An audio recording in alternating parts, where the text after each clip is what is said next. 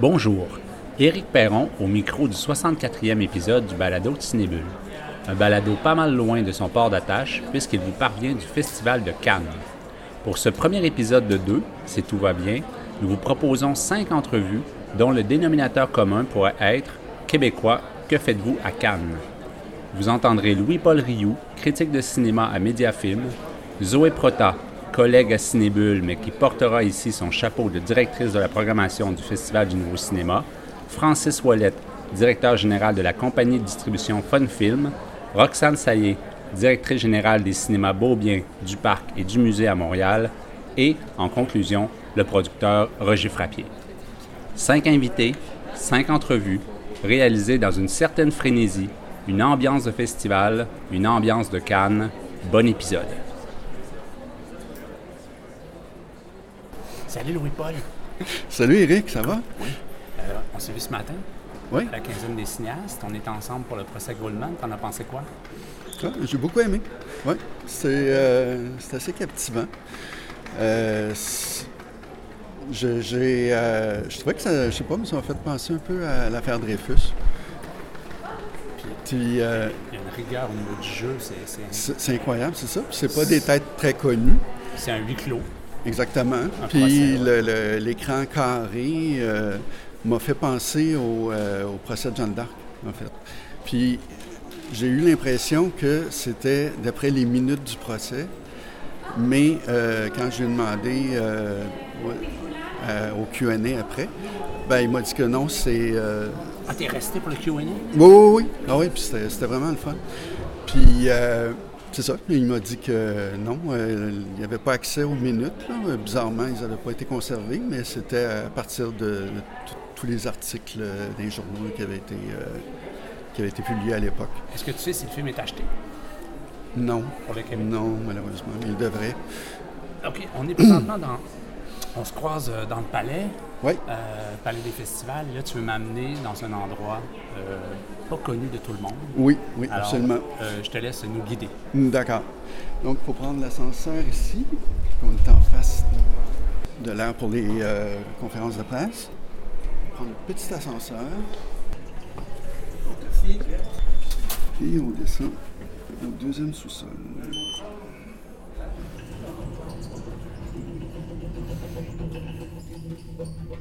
L'ascenseur monte. Ah bon, on va descendre après. C'est bon. Quatrième étage.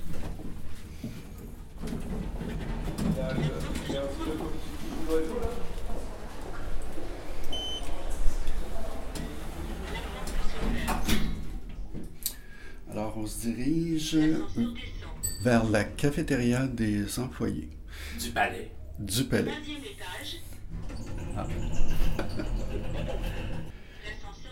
Donc, la cafétéria des employés, c'est un des, des secrets les mieux gardés euh, des, des festivaliers.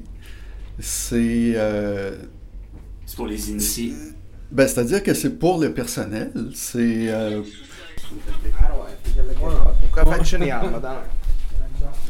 on est sorti de l'ascenseur. Tourne à droite. On est tourné à gauche, non? Oui, oui. L'autre droite. Et on entre ici.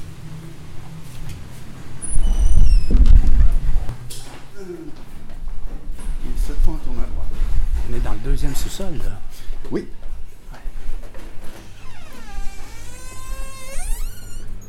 Toi, est-ce que tu te prends quelque chose ou... euh?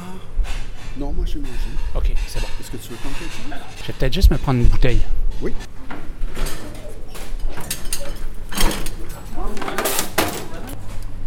Un euro cinquante, s'il vous plaît. Ça va et vous Juste du gratin Merci. C'est une cafétéria très conviviale euh, pour euh, donc les, les, euh, les policiers, les, les hôtesses, euh, mais aussi beaucoup de festivaliers qui ont, qui ont découvert l'endroit et qui, pour euh, huit- de 8 à 12 euros, là, peuvent avoir un repas complet, euh, souvent très délicieux. Puis tu dis que c'est pas tout le monde qui le sait. Donc, C'est autorisé, mais c'est pas publicisé. C'est pas publicisé, exactement. Euh, mais bon, euh, les, festivaliers sont accueillis euh, sans, problème. Au début, je, me sentais un peu de, de trop, mais finalement, non. Puis il y en a beaucoup quand même là, qui vont. Alors, ne vous privez pas. Louis-Paul euh, Rioux, euh, merci d'avoir accepté cette petite conversation euh, sur, sur un des balados de, de Cannes. Tu es critique à Médiafilm et le rédacteur en chef, Éric Fourlantier, sur le site de Médiafilm, disait de toi que tu étais un critique, un, non, un festivalier aguerri. Mhm. Alors, ça te plaît, Cannes, comme festival? Ça me plaît beaucoup. Pour, euh, pour le travail, pour Mediafilm, c'est précieux parce que euh, on peut prendre beaucoup d'avance sur les films qui, qui sortent en salle au cours de l'année. C'est un bon investissement, même malgré euh, les, les- les coûts que ça peut engendrer. Est-ce que le cadre te plaît? Pour un, pour un- pour un cinéphile, c'est c'est le meilleur des deux mondes parce que c'est la crème du, du cinéma mondial, présenté avec des sous-titres en français toujours. Ce qu'on n'a plus euh, vraiment. Le FNC euh, ne, ne fait plus ça. là. Euh, RDM, FNC. Ouais, ouais, ouais. ouais. Ce qui est plutôt. Moi, moi ce qui me. Ce qui me désole, là, de Ouais. voir que, que finalement le public francophone euh, soit si peu respecté. C'est déjà ta cinquième présence au Festival de Cannes. Ouais. Tu, tu es venu la première fois en 2017. Bon, il y a eu des absences, euh, il y a eu, Ouais, il y a eu à des de non-éditions finalement pendant la pandémie. Oui. Euh, c'est quoi, c'est quoi le souvenir, c'est quoi ton souvenir le plus marquant de tes années à Cannes? Oh mon Dieu. euh, ah, ça, c'est une bonne question. Je ne l'attendais pas. Un film, un Q&A spécial? Prends le temps d'y Mm. penser. Oui, oui, oui. Là, tu me prends du pourvu. Et honnêtement, je, j'ai, je veux dire, j'ai plein de, de souvenirs, mais aucun marquant. là. Euh, OK. Euh, tu as connu euh, le système sans réservation, Mhm. donc les séances de presse, mais sans réservation, peut-être en 2017, 2018 Et euh, 2019. et 2019. Ouais. Et là, ils ont profité un peu de la pandémie Exact. pour changer un peu les règles. Et maintenant, il y a des réservations, Oui. même pour les gens de la presse. Oui. Alors, on réserve ses billets en ligne pour des séances. Qu'est-ce que tu préfères entre les deux euh, systèmes? Ben, euh, le, le principe de, de pouvoir réserver les billets, c'est très intéressant parce qu'on n'a plus à, à faire la file pendant une heure, une heure trente, même parfois, là, quand c'était des films très attendus, et, et même pas être certain d'entrer. Euh, donc là, avec un, un billet, on, ça, ça enlève un gros stress. On peut, on peut arriver comme 15 minutes euh, à l'avance, puis euh, on, on entre sans problème. C'est plus facile d'organiser euh, Exactement. Oui. Parce qu'en fait, ce qu'il faut dire, c'est que, bon, on parle de la presse, mais pour toutes les catégories un peu de, de- de festivaliers, il y a plus de, de gens qui veulent assister au film qu'il y a de sièges, finalement, Oui. habituellement. Ah, oui, oui. Donc, euh, c'est la course. C'est la course, c'est la cohue. Euh, Ça ressemble à quoi tes attentes comme cinéphile, comme critique pour 2023? Le festival commence à peine, là? ben déjà, mentionner qu'il y a deux documentaires en, en compétition.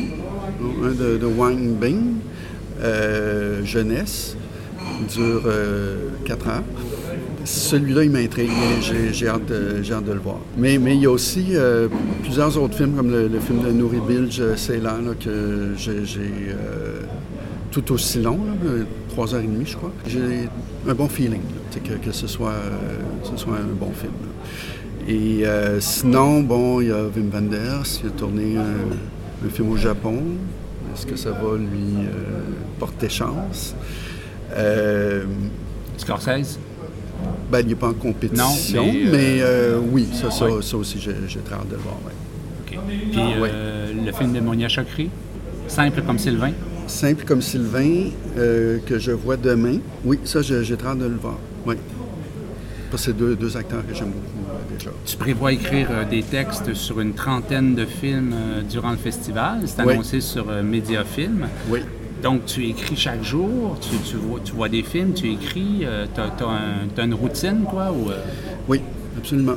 Euh, je finis un film, puis euh, je cours vers l'espace presse, puis euh, je, vais, je vais écrire mes fiches. de- Tout de suite, pour tout de suite après, dès que tu peux? Dès que je peux. Dès que tu peux? Oui. Mais il va y avoir certaines journées où j'ai trois films de suite. Tu Là, prends là, des notes dans ce temps-là? Ou... Non. Non? Je, non.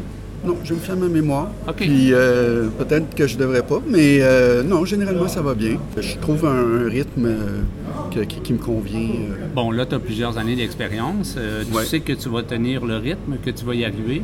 Oui. Euh, t'arrives, c'est, c'est quoi ton feeling à la fin? Ça va être quoi? Ça va être, euh, tu vas être épuisé? Tu vas être... euh, Euh, si je me fie aux années précédentes, non. Je vais encore avoir de la- l'adrénaline à la dernière journée.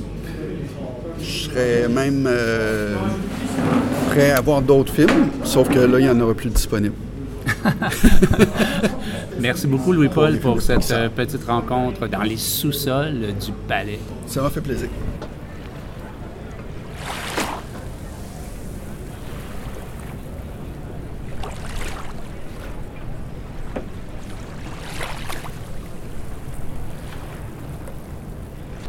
Salut, Zoé! Bonjour Eric.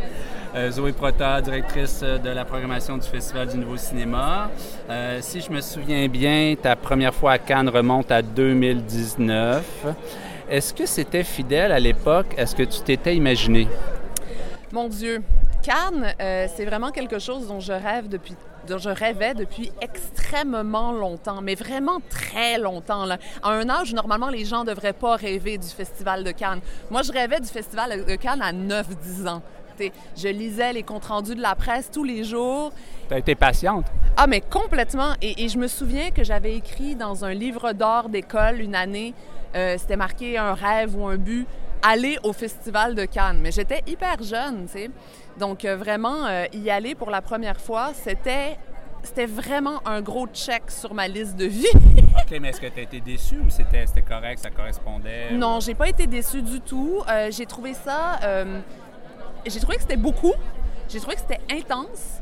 Euh, à l'époque, euh, en 2019, à l'époque, comme ça faisait euh, 25 ans, mais à l'époque, il fallait faire la file très, très, très longtemps pour peut-être, éventuellement, rêver d'assister à une projection. Et ça, j'avoue que ça avait été un choc pour moi, de faire la file pendant deux heures, mais de ne pas pouvoir voir le film. Ça, j'avoue que j'avais trouvé ça dur. Ils se sont servis de la pandémie, je pense, pour instaurer les, euh, les réservations de billets. Puis, euh, Oui, puis franchement, oui, le système de réservation aura toujours des couacs, mais ça change une vie. Surtout quand on est là pour travailler et pas juste pour se promener et voir les films qu'on peut au hasard de la vie. Euh, nous sommes en 2023, tu as quelques éditions derrière la cravate. C'est quoi ton meilleur souvenir de Cannes? Euh, N'importe quoi, là. Un film, une rencontre, une entente, un deal. Euh. Ben, L'année dernière, à Cannes, on a euh, découvert et confirmé notre ouverture du festival, donc euh, Falcon Lake de Charlotte Lebon. Donc ça, c'est un très beau souvenir parce que ça s'est fait très vite. On l'a vu, on a adoré, on en a parlé instantanément, c'était une évidence pour nous. Donc de quitter Cannes avec ça, mettons, dans la besace, c'était très satisfaisant. Euh, sinon, les premières premières au Grand Théâtre Lumière, je veux dire, ça, ça marque, évidemment. Euh, mais moi, j'aime énormément les sections parallèles. Euh, très souvent, les gens me demandent OK, tu t'en vas à Cannes, qu'est-ce que tu attends de voir? Et les gens s'attendent à ce que je réponde des cinéastes de la compétition officielle, fatalement. Mais moi, ma, ma réponse est toujours moi, j'attends de découvrir des gens. C'est les premières œuvres. J'attends de découvrir des artistes. Moi, je veux aller voir des films dont je n'ai aucune idée de rien et recevoir une claque dans la salle obscure. Moi, c'est ça que je recherche. Donc, toi, tu es surtout Théâtre de Croisette, Miramar, la Semaine de la critique? Je fais toutes les sections, mais je fais beaucoup la quinzaine, je fais beaucoup la semaine, je fais l'acide aussi, et puis euh, quelques petits chéris de la compète officielle. L'acide, c'est un bon. euh, c'est des bonnes pistes. Oui, c'est toujours surprenant. C'est très varié comme sélection aussi. Ils ont des films qui sont parfois un peu moins ce qu'on peut qualifier cinéma d'auteur de festival. Des fois, ils vont dans la comédie, ils vont Ouais. dans le documentaire naturaliste. Ils, ils- ils programment des choses que les sections plus officielles programment moins. C'est une association de cinéastes qui défend des plumes euh, très, très singulières, euh, voilà, des signatures. Euh, ton, fe- ton festival préféré, c'est Berlin. Oui, absolument. Alors, Dans les tu- gros Dans festivals. les gros, dans ouais. les gros. Euh, tu fréquentes quelques événements internationaux chaque année. Euh, quel rôle a Cannes dans ta stratégie de programmation du FNC? Euh, Cannes arrive au tout début de l'été, fin du printemps, donc c'est sûr que pour nous, c'est vraiment comme le moment de faire une grosse moisson de visionnement, parce que nous, on programme jusqu'à la fin de l'été, donc c'est encore possible pour nous de penser voir tout Cannes et potentiellement en ramener les meilleurs morceaux, ce qui n'est pas le cas pour les festivals qui sont plus tard dans l'été. Donc euh, vraiment, on commence le gros de la sélection en hiver, puis Cannes, c'est comme l'apothéose on digère Cannes une partie de l'été, on grappille d'autres festivals, donc c'est très, très, très important. C'est très important parce que justement, ce n'est pas que la compétition officielle, ce ne sont pas que des évidences. Il y a énormément de découvertes à faire à Cannes. Et moi, ce que je veux, c'est des découvertes. Donc euh, voilà. Ça ressemble à quoi une journée type de la directrice de la programmation du FNC à Cannes? Ça commence par un réveil à 6h55. Pour les rendez-vous à 7 h en ligne. Exactement. Donc, ça commence par un réveil à, 7 à 6h55 pour être connecté à 7 h pour voir les billets qu'on peut obtenir. Euh, ensuite, ça commence par des projections euh, souvent tôt et euh, des projections souvent tard. Donc, en fait, moi, je vois euh, une petite journée, c'est trois films, une normale, c'est quatre, une grosse, c'est cinq ou six. Euh, c'est très demandant. On essaie aussi de jongler avec des rendez-vous, avec des événements. C'est toujours un casse-tête d'horaire, puis il y a toujours des changements de dernière minute. On essaie de manger. Des fois, on n'y arrive pas souvent. Voilà. Tu as des, t'as des bons plans Cannes? Non, justement, parce que je mange très peu. justement, je mange très peu. Donc, à chaque fois que quelqu'un me dit on dîne ensemble, je suis comme ben, propose une adresse parce que moi, j'en connais pas. Mais attends, mais est-ce que tu es, sur un menu sandwich? Non, quand même pas. là, pas tout le temps les sandwichs. Euh, je suis même pire qu'un menu sandwich sur un menu bar de céréales. OK. OK. Euh, on est présentement à mi-parcours du festival. S'il y avait un film que la cinéphile devait rapporter dans sa mémoire bagage, ce serait lequel? que j'ai déjà vu, donc? Oui. Ben c'est ça. Moi, je j'ai pas l'impression qu'on est à mi-parcours. J'ai l'impression qu'on fait que commencer. Il y a tellement de choses à voir. Et puis souvent, en tant que professionnel, on peut beaucoup rattraper de films vers la fin aussi du festival. Donc, ça nous permet de. Les premiers jours sont tellement chargés. On a beaucoup de rendez-vous. Donc, c'est pas en ce moment que j'ai vu le plus de films. Euh, donc, c'est à venir, je dirais. OK. C'est à venir. OK, tu dévoiles aucun titre. Pas pour le moment. OK, OK. Euh, donc, OK, ben j'enchaîne sur la prochaine question, la dernière. Euh, tu as hâte de voir quoi dans les prochains jours? Bon, ben alors Ça, là, c'est je- pas risqué. hein? Oui, exact. Et là, justement, je vais laisser de côté ce que je dis depuis le début, les découvertes, les choses que je ne connais pas. Donc, quelque chose que j'ai vraiment hâte de voir, que je connais très bien, qui fait partie de mon cœur depuis très longtemps, c'est le nouveau film de Todd Haynes. Ah oui, ben oui. Voilà. C'est euh, May, May December. May December. aujourd'hui, non? Demain matin. Ah, moi aussi, je le vois demain matin. Bon, ben, on sera là. OK, peut-être dans la même salle. Euh, absolument. Là, ça, c'est, c'en est un qu'on a hâte de voir. Hey, merci beaucoup, Zoé. Merci, Eric. Euh, il reste une semaine à ton séjour. Je te souhaite de l'énergie. Oui, beaucoup de barres de céréales. Merci. Bye bye.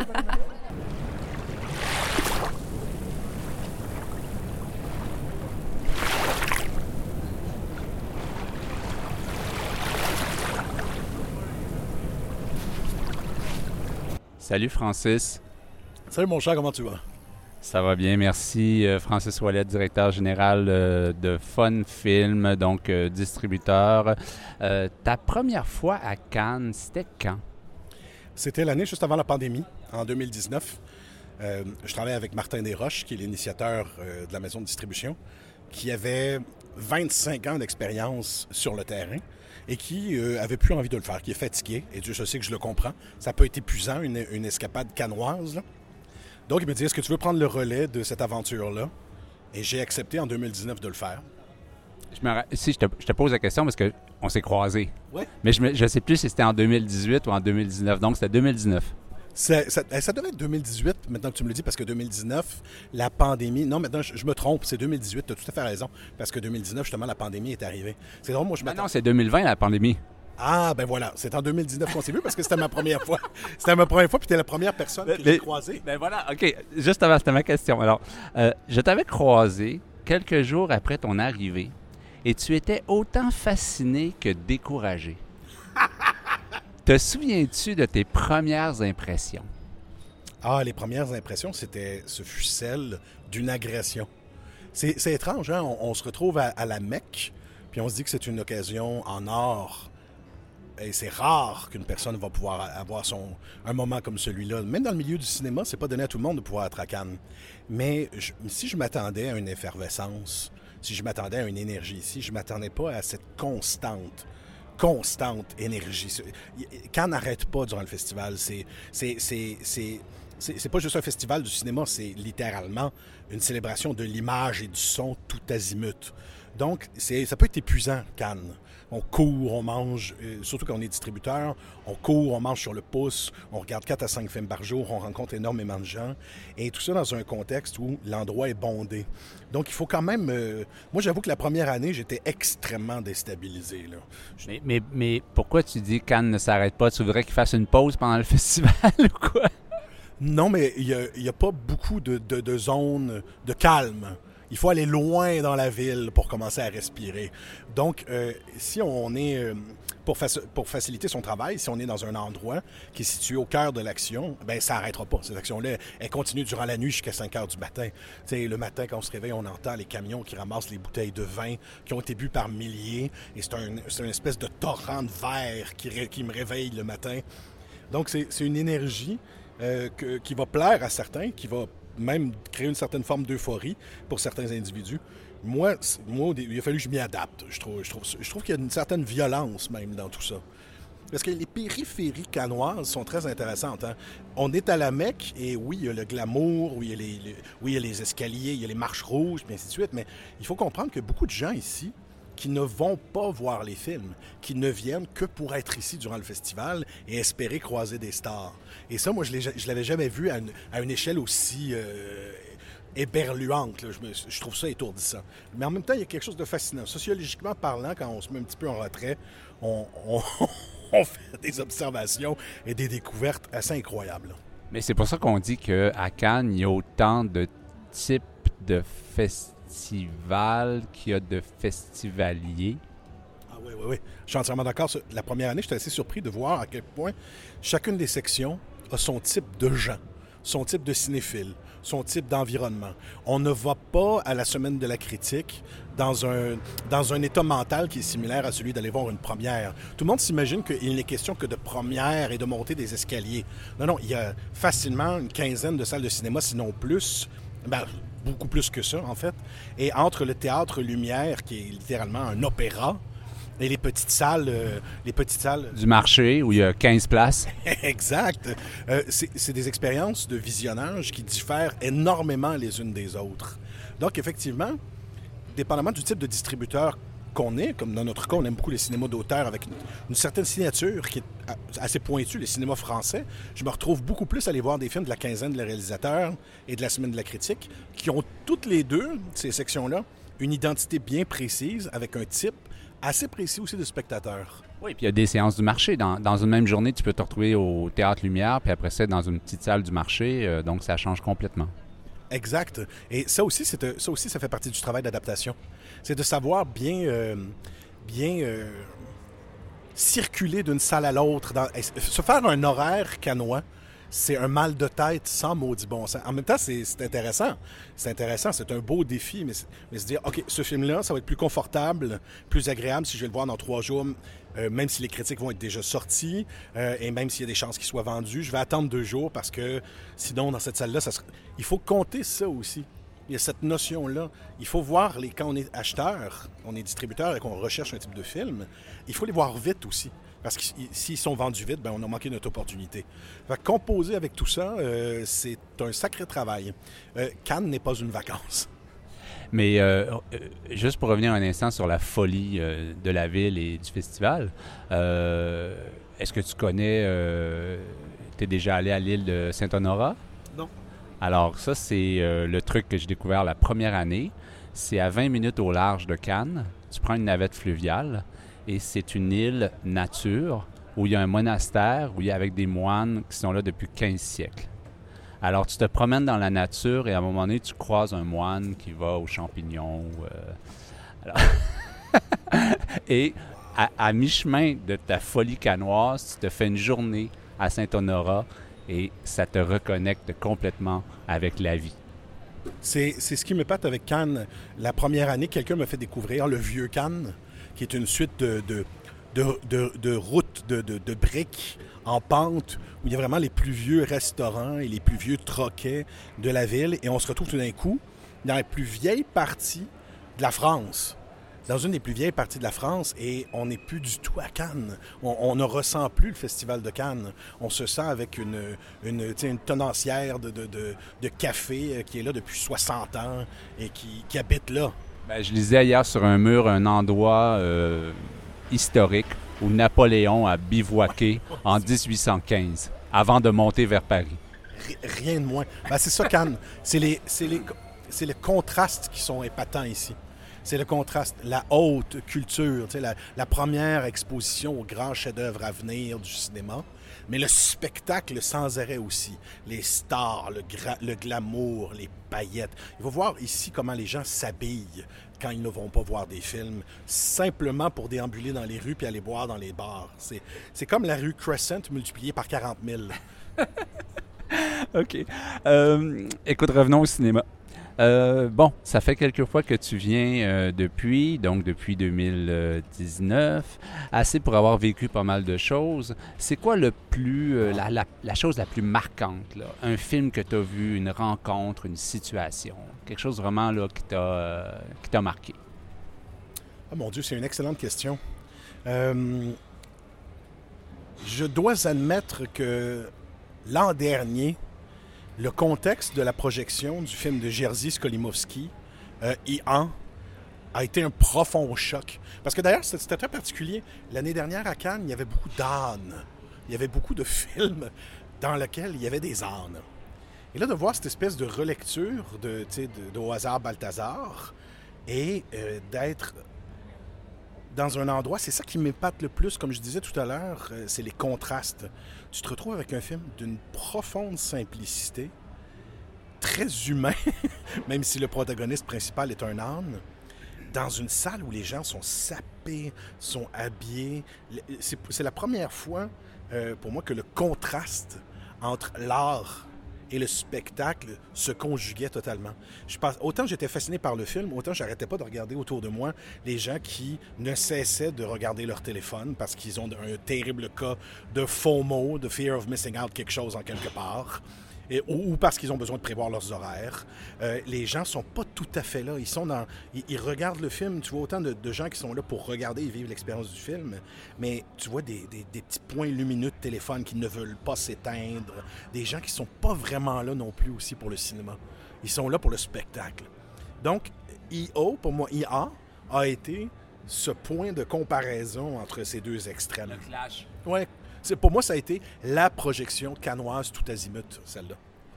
Ton séjour 2023 est assez court. Je pense que tu es ici pour 6 ou 7 jours. Euh, donc, évidemment, ton objectif comme distributeur, c'est d'essayer de trouver des films à acquérir pour, euh, pour Fun Film, des films à, à acheter.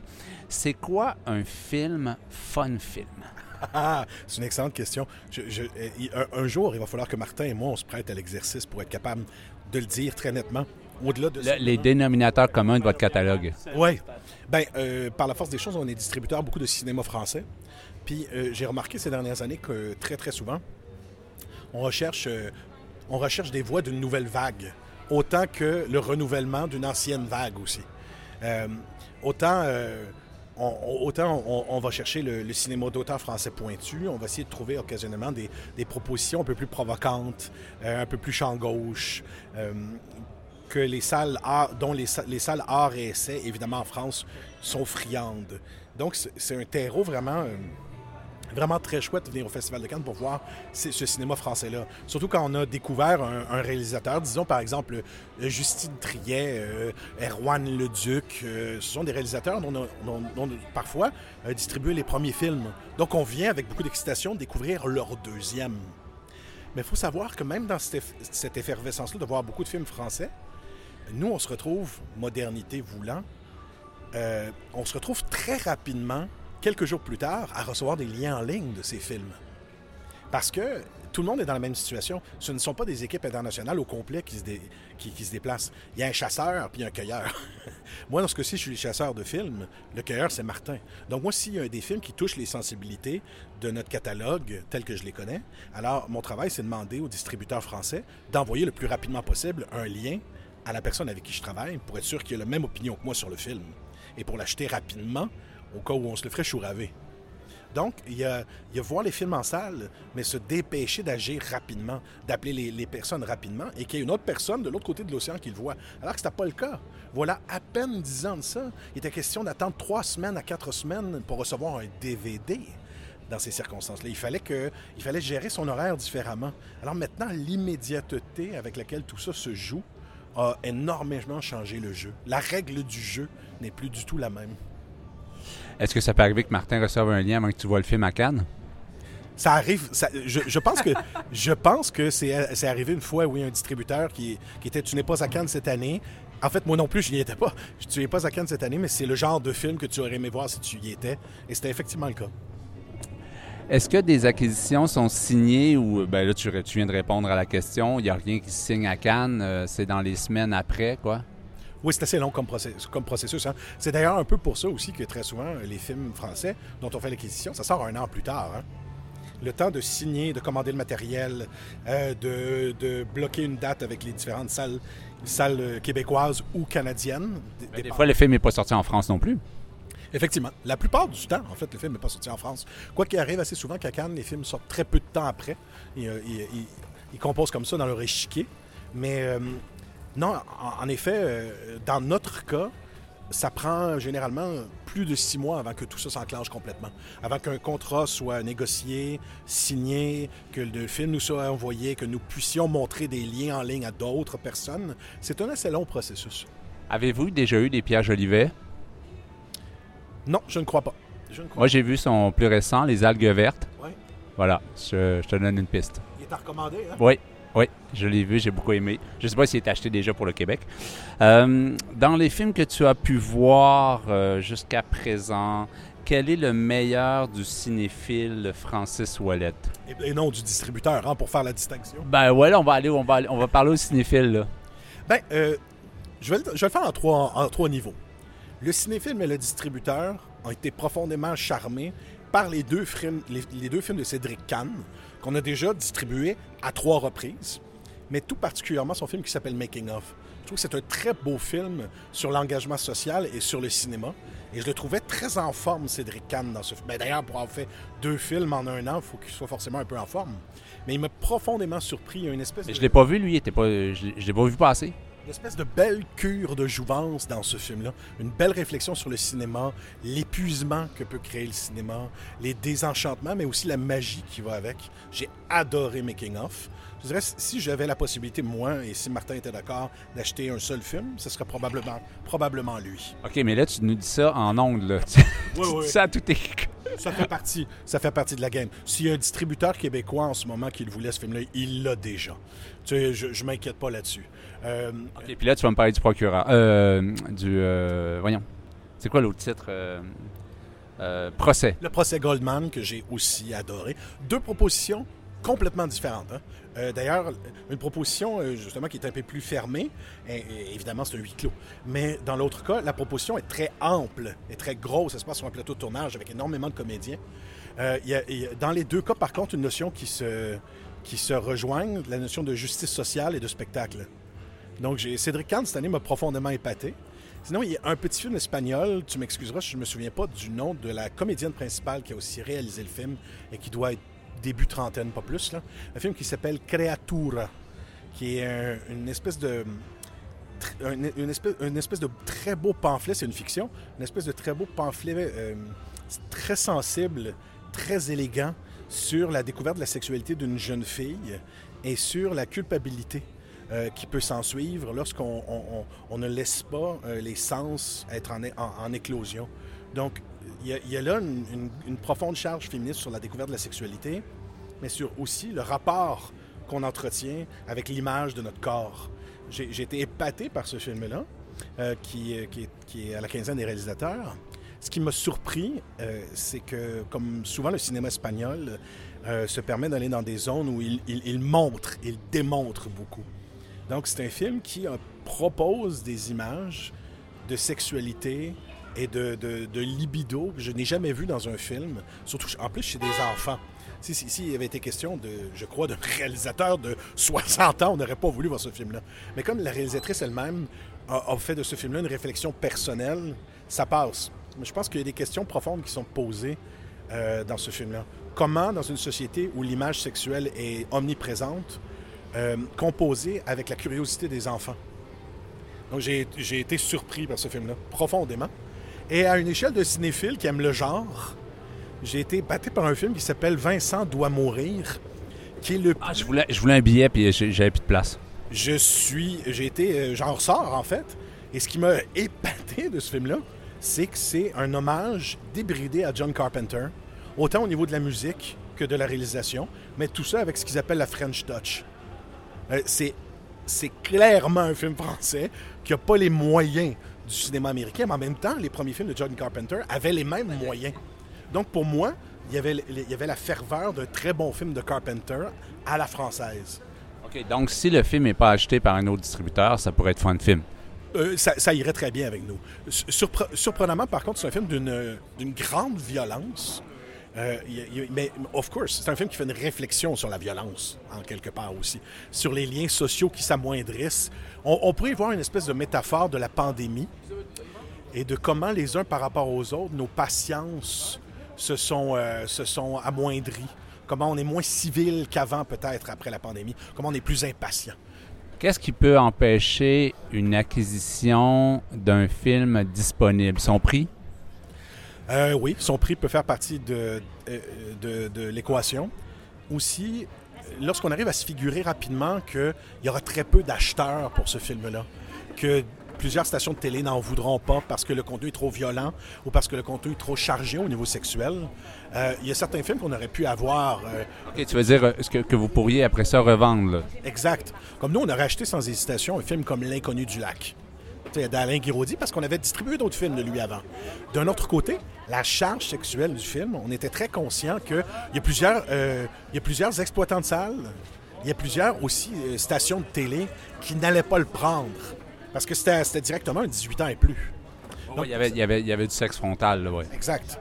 Donc, pour cette raison-là, on s'était abstenu sur ce film-là, bien qu'on l'adore et bien qu'on l'aurait acheté sans hésitation. On était bien conscient que ce serait très difficile à vendre. Et là, ça serait la violence? Je me pose la question. Le film est euh, assez saisissant dans, dans sa violence. C'est très sanglant, en fait. Vincent doit mourir. Et on n'est pas, euh, on n'est pas non plus dans la métaphore. hein. C'est une violence qui est très, très frontale, qui est tribale même.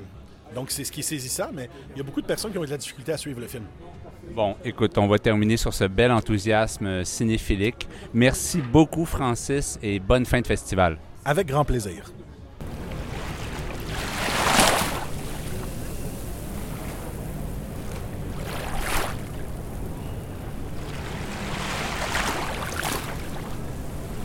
Salut Roxane, tu vas bien? Oui, ça va bien toi, Eric? Oui, merci. Alors, euh, Roxane Saillé, euh, directrice générale des cinémas Beaubien du Parc et, et du Musée à Montréal. Euh, tu es arrivée en poste en décembre, je crois, Un peu plus tôt, un peu plus tôt. à l'automne. Tu étais auparavant au cinéma public. Oui. Avant ça, au cinéma moderne que tu as cofondé. Euh, on se rencontre à Cannes où ta dernière présence remonte à une dizaine d'années, au moment où tu étais directrice générale des rencontres internationales du documentaire de Montréal. Donc euh, 2023 marque euh, un retour euh, pour toi sur la croisette. Que fais-tu à Cannes, Roxane? Je viens surtout voir des films, parce que j'ai pas assez le temps de faire au quotidien. Euh, étant très prise avec les tâches de gestion, d'administration euh, avec mon poste, alors j'ai eu envie de venir voir des films, beaucoup de films. Je vois 4-5 films par jour.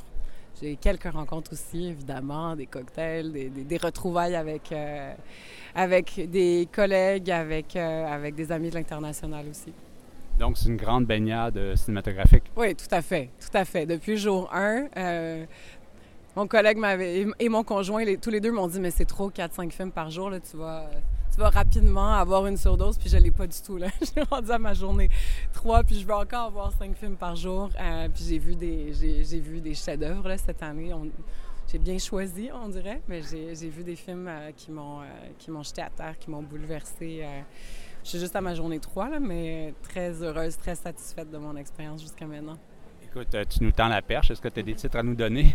Ben, ce matin, j'ai vu euh, Les filles d'Olpha, qui est en compétition documentaire extraordinaire. J'ai pas encore croisé l'équipe des RIDM, mais je vais leur suggérer qu'ils ouvrent le festival avec ce film-là, tellement je l'ai trouvé merveilleux.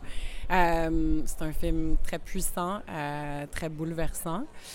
Puis j'ai vu hier le film de Nourri Bilguet, euh, Ceylan, que j'ai adoré aussi. Qui, Les herbes sèches. Oui, que j'ai, ça a été un autre coup de cœur. Le film d'Amat Escalante, euh, Perdidos en la Noche, Lost in the Night. Je ne sais pas si ça a été ça la traduction en anglais que, que j'ai adoré aussi. Non, c'est, c'est plein de coups de cœur un après l'autre. J'oublie ceux que j'ai un peu moins aimés. mais Est-ce que le film turc est, est acheté? euh, oui, oui, il va sortir. C'est, euh, c'est Sphère qui est là dans son catalogue. Ouais. Euh, par le passé, ton prédécesseur à la tête euh, du Beau Bien, Mario Fortin, avait Mhm. tissé des liens avec des réseaux de salles européens. As-tu prévu des rencontres avec ses partenaires? Oui, en fait, j'ai commencé mon, le festival comme ça. Il y avait l'Assemblée générale de, de la SICAE, c'est la Confédération internationale des cinémas arts et essais. Je suis arrivée, débarquée de l'avion, euh, j'avais la tête toute croche, les cheveux tout croches. Puis je suis euh, arrivée au lunch de la SICAE, j'ai rencontré le nouveau président et des collègues. C'est vraiment chouette. C'est une équipe que je que j'apprends à connaître. Euh, il y a une organisation que j'apprends à connaître aussi. Il y a Europa Cinéma, il y a la SCAE qui sont très actifs puis qui ont pour mission de, de- nous rassembler. Ils ont chacun des, missions différentes, puis je découvre les spécificités de chacune. Et, euh, et c'est très chouette de sentir qu'on fait partie d'un réseau. Qu'est-ce que vous allez chercher exactement comme il y a de l'expertise, il y a des conseils, il y a des échanges? Oui, jusqu'à maintenant, ben, en fait, on a fait un atelier qui consistait à que peut, que et que doit être la SCAE. Qu'est-ce c'est quoi nos attentes, qu'est-ce qu'on a besoin? Puis, ben, ce qui est ressorti d'un peu euh, de toutes les suggestions de- de- que moi j'avais notées, que tout le monde a noté, c'est- je pense qu'on a besoin d'échanger, de partager nos expériences, mais on a envie aussi d'avoir de la formation, des données, des statistiques. On a envie d'avoir un- une plateforme d'échange aussi où on peut échanger à l'année sur les différentes problématiques qu'on rencontre. Puis, il y a un aspect très important à la SICAE, hum, c'est la formation. Moi, j'ai pas eu la chance d'assister à cette formation-là, mais ma, mon ancienne collègue de cinéma public, Aude Renaud-Laurent, est à la formation à Venise euh, à l'automne dernier. Je pense que c'est très important pour les nouveaux exploitants de salles. Et cette année, ça va être reconduit, mais à Berlin, euh, en novembre. Est-ce qu'il y a des enjeux comme, euh, parce qu'on sait qu'il y a beaucoup de questions de l'avenir de la salle, euh, du renouvellement des publics. Oui. Est-ce que ces questions-là sont abordées? Oui, certainement. Certainement. J'étais à Europa Cinéma euh, au début décembre.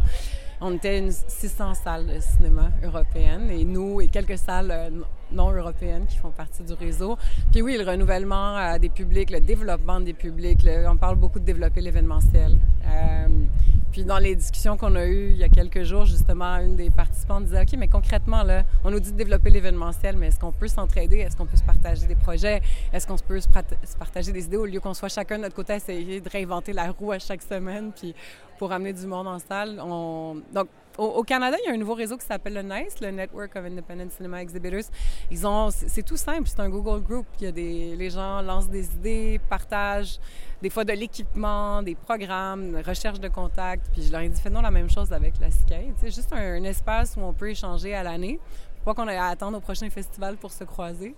Euh, c'est une façon euh, très simple d'élargir notre réseau aussi, puis de trouver des ressources, des inspirations euh, pour notre travail, puis de voir qu'est-ce que font les autres salles. Pour moi, c'était la première fois à Europa Cinéma d'être dans un événement qui rassemblait les d'autres exploitants de salles. Puis j'ai trouvé que c'était comme une très belle entrée, en tout cas dans mon nouveau poste, de sentir, de, voir d'autres cinémas, de, m'inspirer de ce qu'ils font. Euh, les cinémas européens sont souvent très, très vieux. Ils existent depuis très longtemps, mais souvent, ils ont été repris par des gens de ma génération. Puis on... C'est sûr qu'on a envie de... Tu sais, on veut pas... Quand, tantôt, j'ai parlé de réinventer la roue. On veut pas réinventer la roue, mais, euh, mais on a besoin d'utiliser toutes sortes d'approches différentes parce qu'on a toutes sortes de publics et des enjeux très différents. Moi, je dirige trois cinémas qui ont chacun des clientèles différentes, des programmations différentes, des enjeux complètement différents d'un cinéma à l'autre. Donc, faut... euh, c'est le défi de mon nouveau poste, c'est de pouvoir changer de chapeau puis pouvoir euh, répondre, essayer de répondre, de diviser mon énergie à pouvoir développer chacun de ces cinémas puis de répondre aux enjeux de chacun des cinémas. Des fois, j'aurais envie de me diviser en trois puis pendant deux ans, juste en faire un. Pas me diviser, mais plutôt comme prendre seulement un des trois cinémas pendant un temps pour comme sentir que je peux lui donner toute l'attention puis faire la différence. Mais, euh, mais le défi de mon emploi, c'est qu'il y en a trois, puis euh, qu'il faut que Ils je sont différents. priorise. Ils sont très différents. C'est comme trois, trois frères et sœurs d'une même famille qui ont des caractères très différents. Puis euh, ils ont ils ont pas les mêmes enjeux. Mais je je- je- j'essaie comme une bonne maman, je ne devrais pas utiliser ce terme-là, mais tu sais d'être équitable puis donner mon énergie comme je peux à chacun, puis euh, puis les aider à se développer chacun puis à grandir. depuis 2-3 ans, donc on parle de l'événementiel. C'est une façon aussi de, comment je pourrais dire, de, de contrecarrer un peu les plateformes. Je sais pas, moi je pense que c'est quelque chose qui vient de qui, existe depuis toujours là. Je veux dire, moi je viens des festivals, c'est sûr que c'est comme c'était naturel pour moi quand, quand j'ai cofondé le cinéma moderne de, l'approcher avec cet angle-là. Je voulais que ce soit comme un festival à l'année avec des programmations originales, euh, avec beaucoup d'invités, avec des rétrospectives, des séries spéciales. Mais je veux dire, nos cinémas font ça depuis très longtemps. Jean-François Lamarche qui est, qui est à la programmation. euh, il développe pas l'événementiel de- depuis deux ans. Ça fait des années que, que l'événementiel est au cœur de la programmation de nos cinémas. Euh, comment on l'a fait évoluer, avec quel... Je pense qu'il y a encore des partenariats à construire, il y a, des programmateurs à inviter. Dans, mes souhaits pour la suite, c'est euh, qu'on puisse monter des comités de programmation, avoir un projet collectif euh, où peuvent participer on, se définit comme des entreprises d'économie sociale. Je pense que c'est important le côté collectif de, nos entreprises, comment on peut faire participer euh, et faire évoluer nos organisations pour qu'elles soient le plus inclusives et, diversifiées aussi dans leur, dans leur programmation, dans la- dans l'approche vers les différents publics qu'on a envie aussi de pouvoir euh, rejoindre et rassembler dans nos salles. Et là, donc, euh, c'est une première fois à Cannes avec ton nouveau, Mhm. tes nouveaux chapeaux hein, Oui. pour les trois Oui. cinémas montréalais.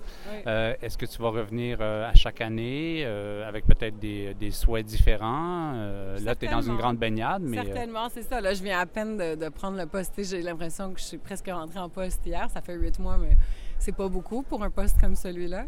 Fait que je suis certaine que dans un an, j'aurai euh, un autre regard sur nos cinémas. Tu sais, je me sens de plus en chaque jour plus en plus familière avec nos enjeux, puis avec nos réalités, puis je connais de mieux en mieux nos publics, puis euh, puis c'est de plus en plus facile pour moi de prioriser, se remettre mon énergie, puis court terme, moyen terme, long terme aussi. Mais c'est sûr que dans un an, je vais être encore plus confortable. Tu sais, je, me sens euh, déjà beaucoup plus à l'aise qu'à l'automne dernier, où par moments, j'avais le syndrome de l'imposteur, c'est sûr. Là. Je succédais à Mario Fortin, qui était à la tête du cinéma Beaubien pendant 20 ans. C'était... euh, c'était un gros mandat. C'est quelqu'un qui est une référence au Québec, qui, nous, qui, nous a inspirés, puis qui menait euh, avec beaucoup de passion, euh, qui faisait, ben, qui menait, qui menait, qui faisait son travail avec beaucoup de passion. Très inspirant. Puis euh, c'est sûr que j'ai 30 ans en moins, puis moins d'expérience que lui, comme dans l'exploitation de salle. Puis j'ai pris le poste avec toute humilité en me disant ouais, mais c'est ça, la, vont- ça relève aussi. Exactement. Des fois, il y a un clash de plusieurs générations. Je me fais souvent dire Mais t'es bien jeune.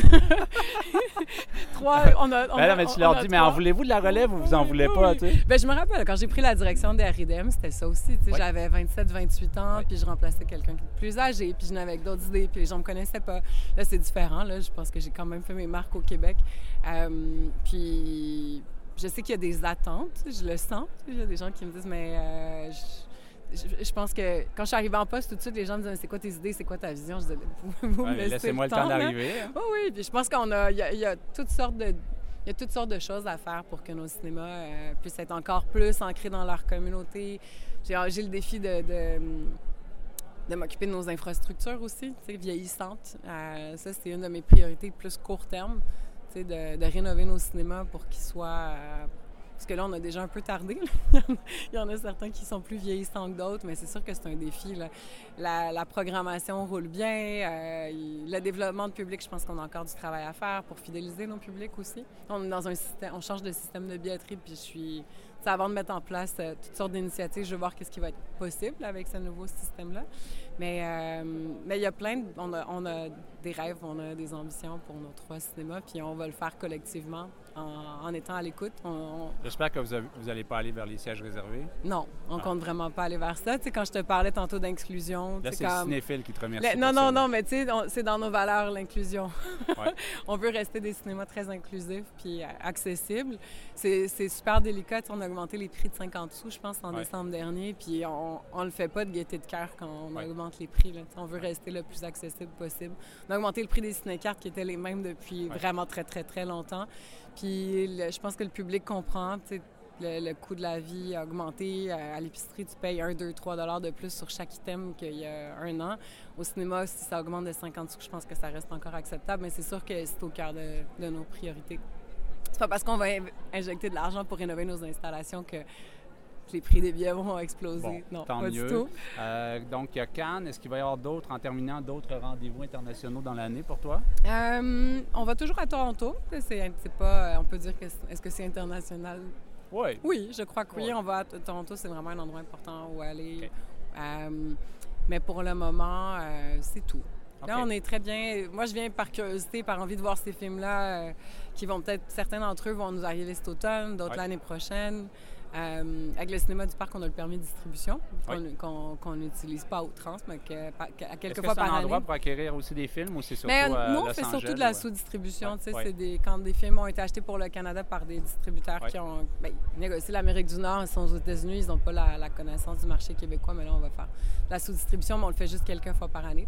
C'est le fun d'avoir vu les films, puis d'avoir vu les réactions du public. Ce que j'apprécie d'être à Cannes, c'est pas juste de, de voir les films sur grand écran, mais c'est de les voir collectivement avec d'autres personnes, puis de sentir la réaction de la, de la foule. Ça a été vraiment chouette de voir Simple comme Sylvain. euh, avec un public mixte qui n'était pas juste québécois aussi. T'étais à la voir. première ou... Oui. Oui? Oui.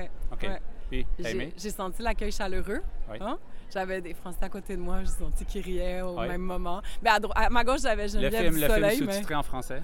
c'était un peu choquant. Ah oui, Et oui, il y a c'est des toujours un peu Et choquant. il y avait ouais. dans les sous-titres des mots que je ne connaissais pas.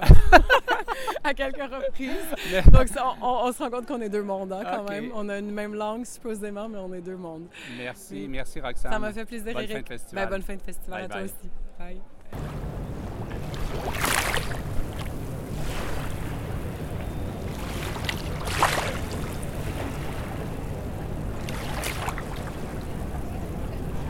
Bonjour, Roger Frappier. Bonjour.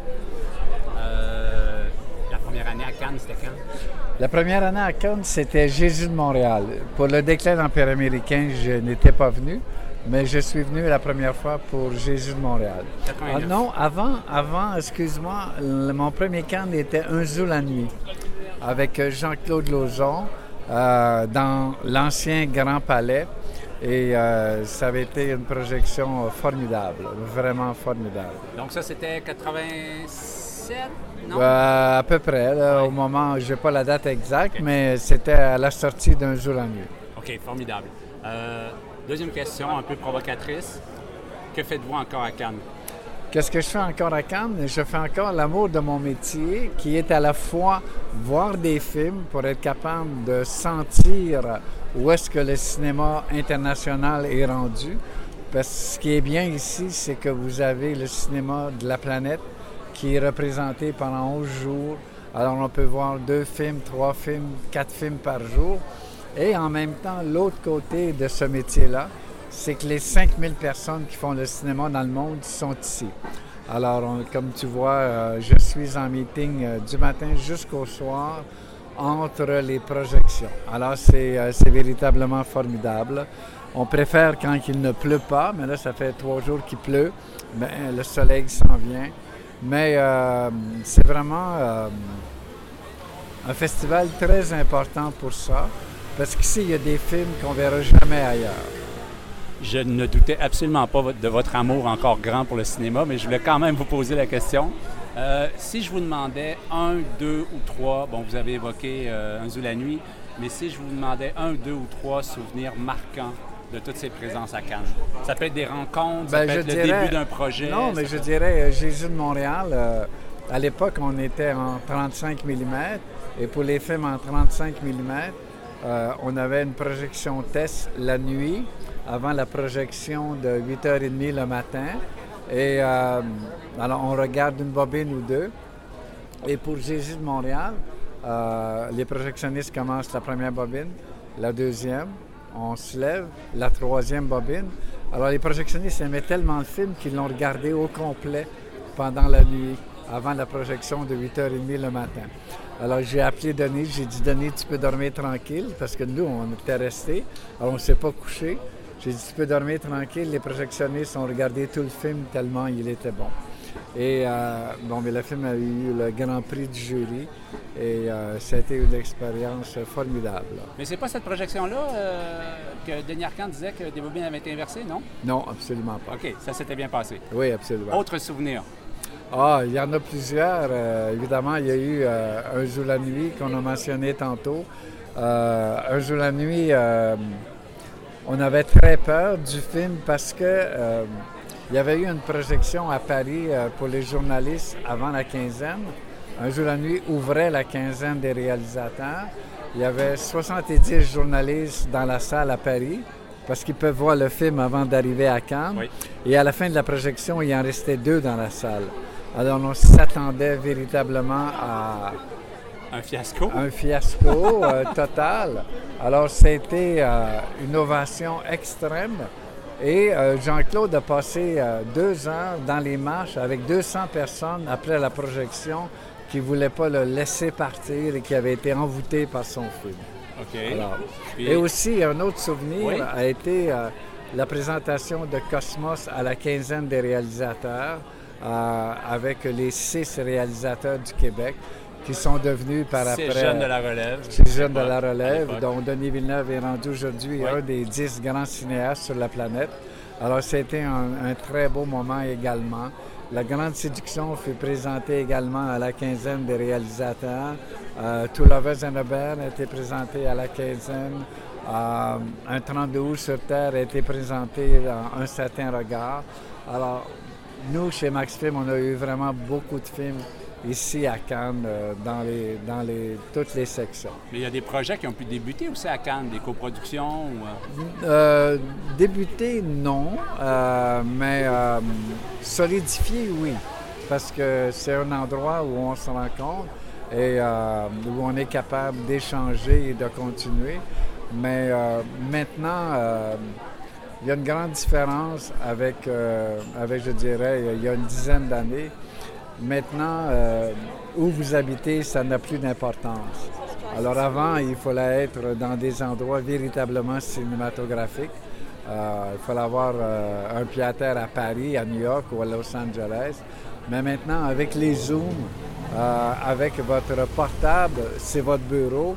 Vous pouvez être n'importe où sur la planète et continuer à travailler. Mais Cannes demeure un endroit pour faire de vraies rencontres. Absolument. C'est parmi, euh, c'est vraiment le, premier festival dans le monde, euh, en, je dirais en, en- en parallèle avec euh, Berlin et Venise, évidemment. De tous les invités de ce balado, vous êtes et de loin le doyen. Donc, la question, qu'est-ce qui a changé, vous revient. Qu'est-ce qui a changé à Cannes? Euh, Qu'est-ce qui a changé à Cannes? Euh, je dirais une nouvelle génération qui est un peu coupée euh, de l'histoire du cinéma. Et ça, ça me surprend beaucoup. Il y a toute une nouvelle génération qui travaille ici. Puis il y a une nouvelle génération qui vient voir des films. Et je dirais qu'ils sont beaucoup plus dans, dans le monde moderne et qui ont une coupure avec l'histoire du cinéma. Ça, ça me surprend. Mais c'est le reflet euh, peut-être euh, des plateformes euh, ou le fait qu'il y a moins de cinéma en salle. mais il y a quand même ici ce que j'aime en compétition, des nouveaux cinéastes et des cinéastes beaucoup plus établis. Est-ce que ça se pourrait aussi que la jeune génération accède plus rapidement? Et donc il n'y a pas ce long, cette longue attente? Je sais pas. Je ne sais pas. Je trouve qu'il y a un véritable changement.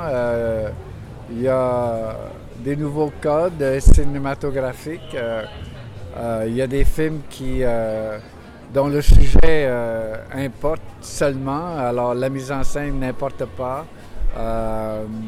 Mais moi, j'ai toujours été de, l'école où la façon de raconter le message est aussi importante que le message. Mais pour les jeunes, pas tout le temps. Mais faut, euh, faut évoluer avec, euh, avec l'époque et euh, à travers ça, il y a quand même des merveilles. Oui. Dernière question. Qu'est-ce qui attend Cannes dans les prochaines années? Ah, ça, c'est difficile à dire. Il y a une certaine, je dirais, socialisation qui devient de plus en plus différente. Maintenant, tout est par ordinateur, tout est sur Internet. Euh, je dirais que tout s'individualise davantage.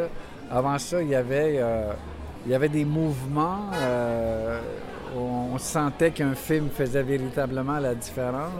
Maintenant, euh, comme tout est sur Internet, on les sent moins vivre comme on les sentait vivre auparavant. Alors, il faudrait que Cannes comme les autres festivals, garde la chaleur humaine tout en même temps de- de- d'avoir accès à les capacités technologiques maintenant qui sont incroyables. Roger Frappier, vous êtes là tout le long du festival? Euh, non, je quitte dans deux jours. C'est un court séjour? Euh, non, euh, c'est parce qu'on est en post-production du film de Lynn Charlebois et il faut continuer à faire des films si on veut y revenir. Alors, le prochain film de Lynn Charlebois qui sort en novembre au Québec. Exactement. Voilà. Merci beaucoup pour cette entrevue. Merci à toi. Merci.